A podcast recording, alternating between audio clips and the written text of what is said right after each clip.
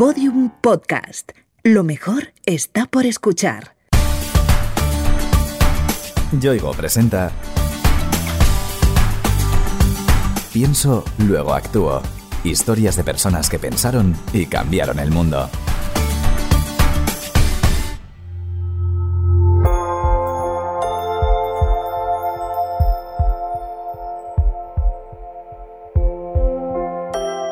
Yo soy Miriam Reyes Yo soy Emily. y en 2012 fundamos Aprendices Visuales. Aprendices Visuales es una organización en la que trabajamos para que todos los niños puedan desarrollar su potencial.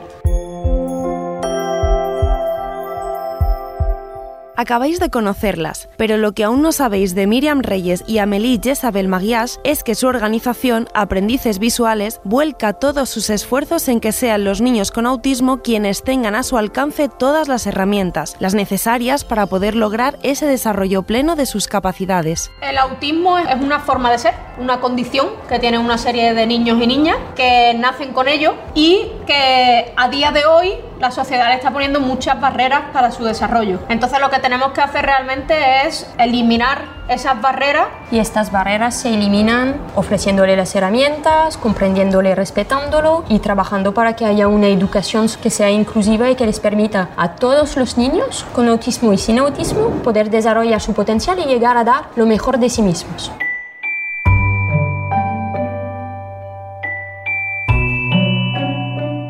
Aprendices Visuales nació a partir de una historia muy íntima, relacionada con el sobrino de Miriam. A punto de cumplir los tres años, José, que así se llama, fue diagnosticado de un trastorno del espectro autista. Los expertos, los profesionales, los psicólogos nos habían dicho que los niños con autismo son aprendices visuales, que necesitan imágenes y pictogramas para aprender. Entonces, el día de su tercer cumpleaños, yo le preparé la canción de cumpleaños feliz con pictogramas, cada palabra acompañada de, de una imagen. Y llegué allí a su casa le digo, José, mira, la canción de cumpleaños era súper pequeñito, le digo, mira. Y José me quitó el papel eh, y por primera vez se fue corriendo a, a su madre a enseñarle la canción, ¿no? Y era su forma de decirnos que así es como él aprendía.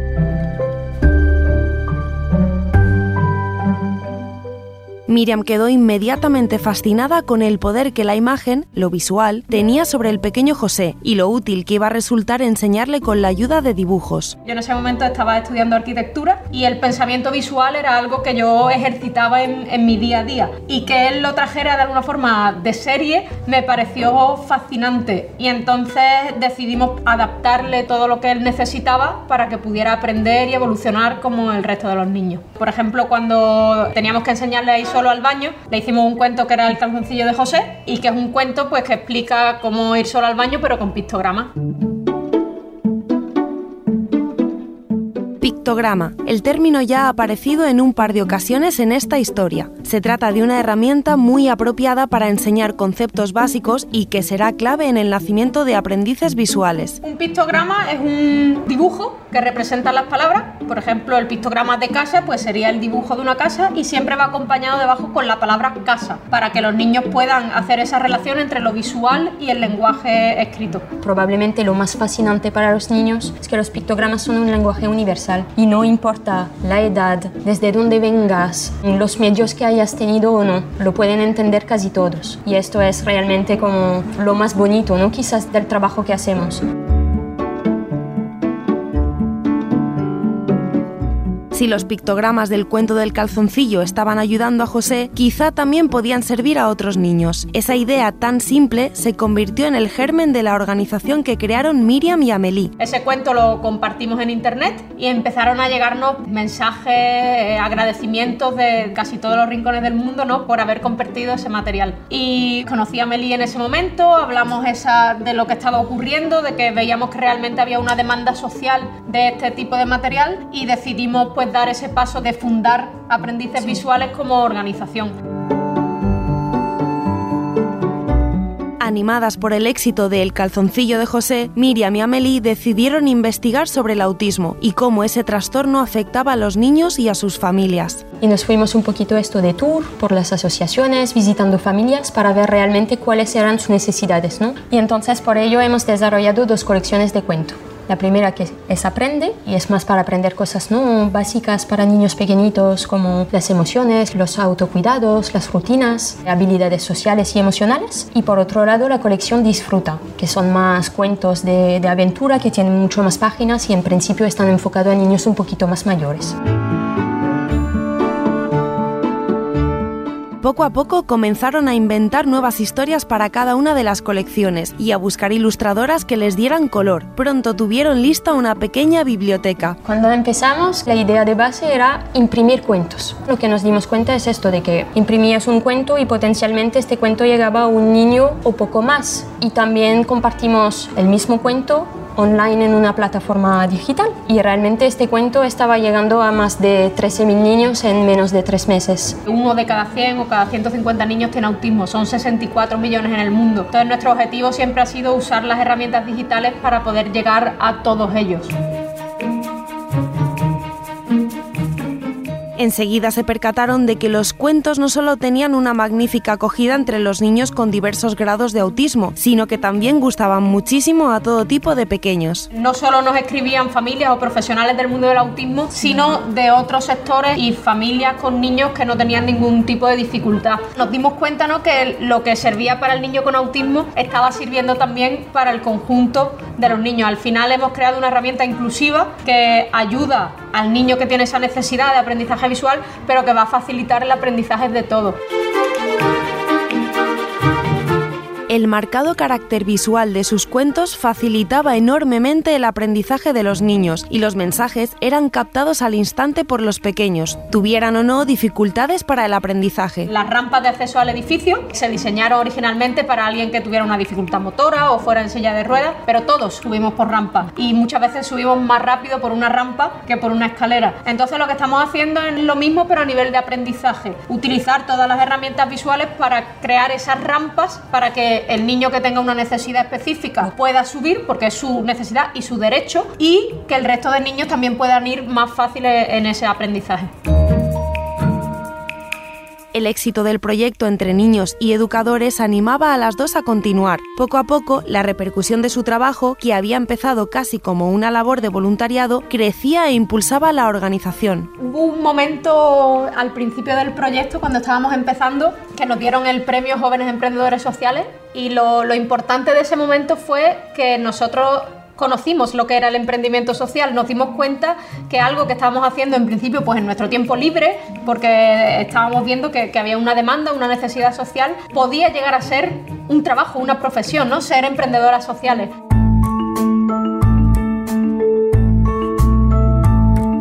Miriam y Amelie decidieron profesionalizar aprendices visuales, diversificando la organización y creando nuevas áreas de actuación, siempre relacionadas con el apoyo a los niños con autismo. Empezamos creando cuentos y aplicaciones interactivas con pictograma y muy rápidamente creamos como otras ramas en el proyecto y hoy en día pues tenemos también una academia de formación online para formar al profesorado y, y a las familias y el, el programa Escuelas Visuales en el que trabajamos in situ con los profesores y los centros educativos, un poco para guiarles un poco en implementar herramientas y metodologías para que su centro se transforme pues, en una escuela visual o inclusiva.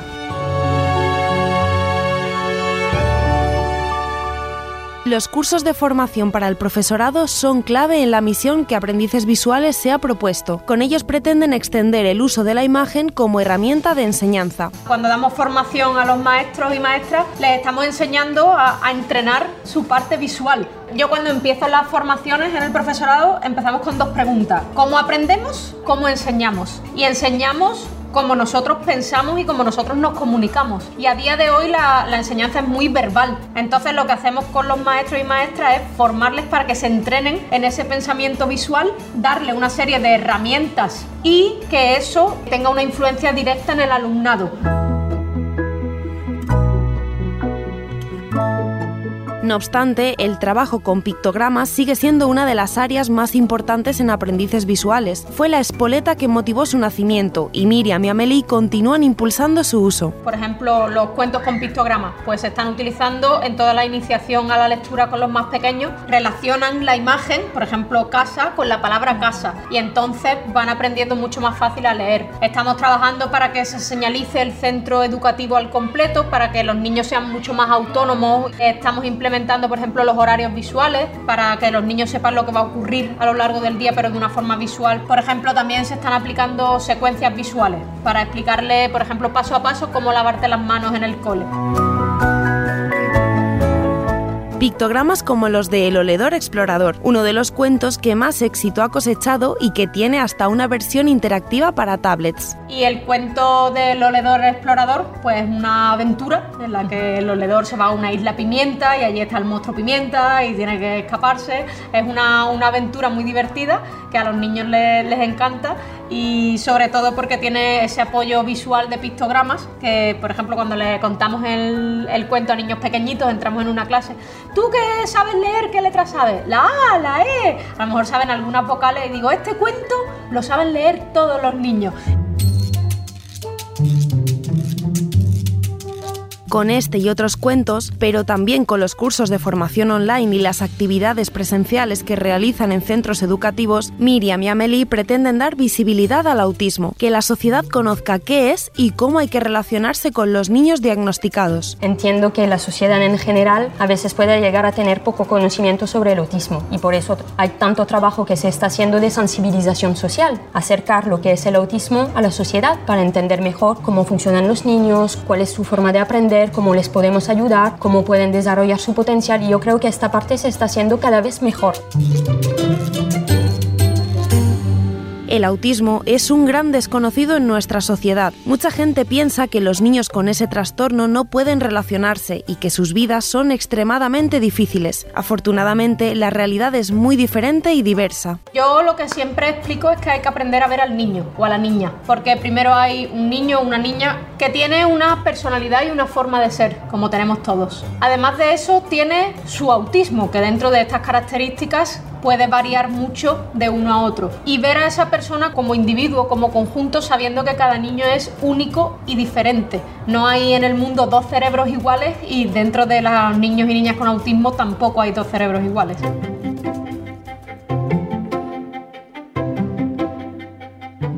Miriam y Amelie son firmes defensoras de la educación inclusiva para facilitar el aprendizaje de los niños con autismo y trabajan para crear herramientas que impulsen esa educación. Muchas veces pensamos que la inclusión es incluir dentro de un aula a un niño que tenga una dificultad. Eso es integración. Inclusión educativa significa darle a cada uno de los niños lo que necesita en cada momento de su desarrollo, porque hay niños que a lo mejor tienen un diagnóstico de una dificultad específica, pero hay otros niños que a lo mejor están pasando por un determinado momento personal que necesita durante un tiempo ese apoyo. Entonces la educación inclusiva lo que busca es que todos los niños tengan todas las herramientas que necesitan a lo largo de todo su ciclo educativo. Los cuentos de aprendices visuales están disponibles para descarga gratuita en su página web aprendicesvisuales.org, pero también se pueden adquirir en versión impresa e incluso interactiva. Gracias a ellos, muchos niños han aprendido conceptos básicos e incluso les han descubierto mundos nuevos. Una historia súper bonita que conocimos hace poco es la de Sergio, que es un niño que, que tiene autismo, ahora tiene 10 años y ha publicado su primer libro de relatos. Su padre cuenta que el primer cuento que leyó fue El oledor explorador y que realmente ese cuento fue el que le conectó de alguna forma con la lectura y de ahí a la escritura. Y al final ver que esto, algo tan simple como un cuento con pictogramas, puede llegar realmente a transformar vidas de, de los niños, es que es algo que no puedes explicar. En poco más de seis años, Miriam y Amelie pueden presumir de haber convertido aprendices visuales en un proyecto prestigioso, que ha logrado ganar más de 20 premios nacionales e internacionales y que ha contribuido a mejorar las vidas de miles de niños autistas. Tenemos 20 cuentos publicados que están en cinco idiomas y actualmente tienen un millón de descargas a nivel mundial. En nuestra plataforma de formación online hemos formado ya 10.000 familias y profesionales y este año estamos trabajando con 10 centros educativos para transformarlos en una escuela visual. Las cifras dan una idea aproximada del éxito del proyecto. Sin embargo, Miriam y Amelie creen que aún pueden hacer muchísimo más. Muchas veces les decimos a las personas es que nosotros tenemos un salario emocional, que es que no, no, tiene precio. Es así. Y yo creo que esto, más la visión que tenemos con aprendices visuales, que es, es que no vamos a parar, vamos a seguir. Y muchas personas nos dicen, pero ¿de qué vivís? ¿De cómo lo hacéis? Es que son detalles. Nosotros la visión es que esto no vamos a parar hasta que todos los niños estén incluidos y se les dé la oportunidad que ellos necesitan. Y ya buscaremos cómo. sí.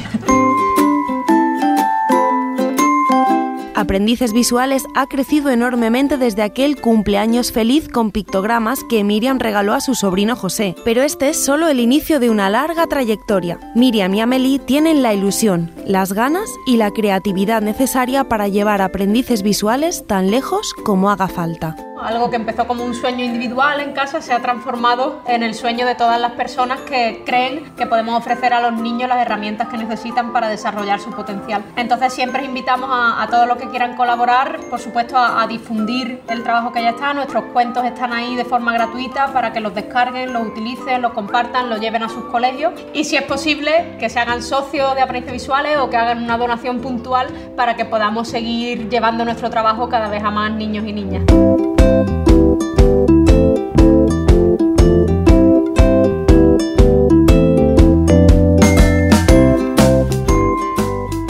Yoigo te ha ofrecido Pienso, luego actúo. Historias de personas que pensaron y cambiaron el mundo. Una serie documental con idea original de Innuba y producida por Podium Podcast.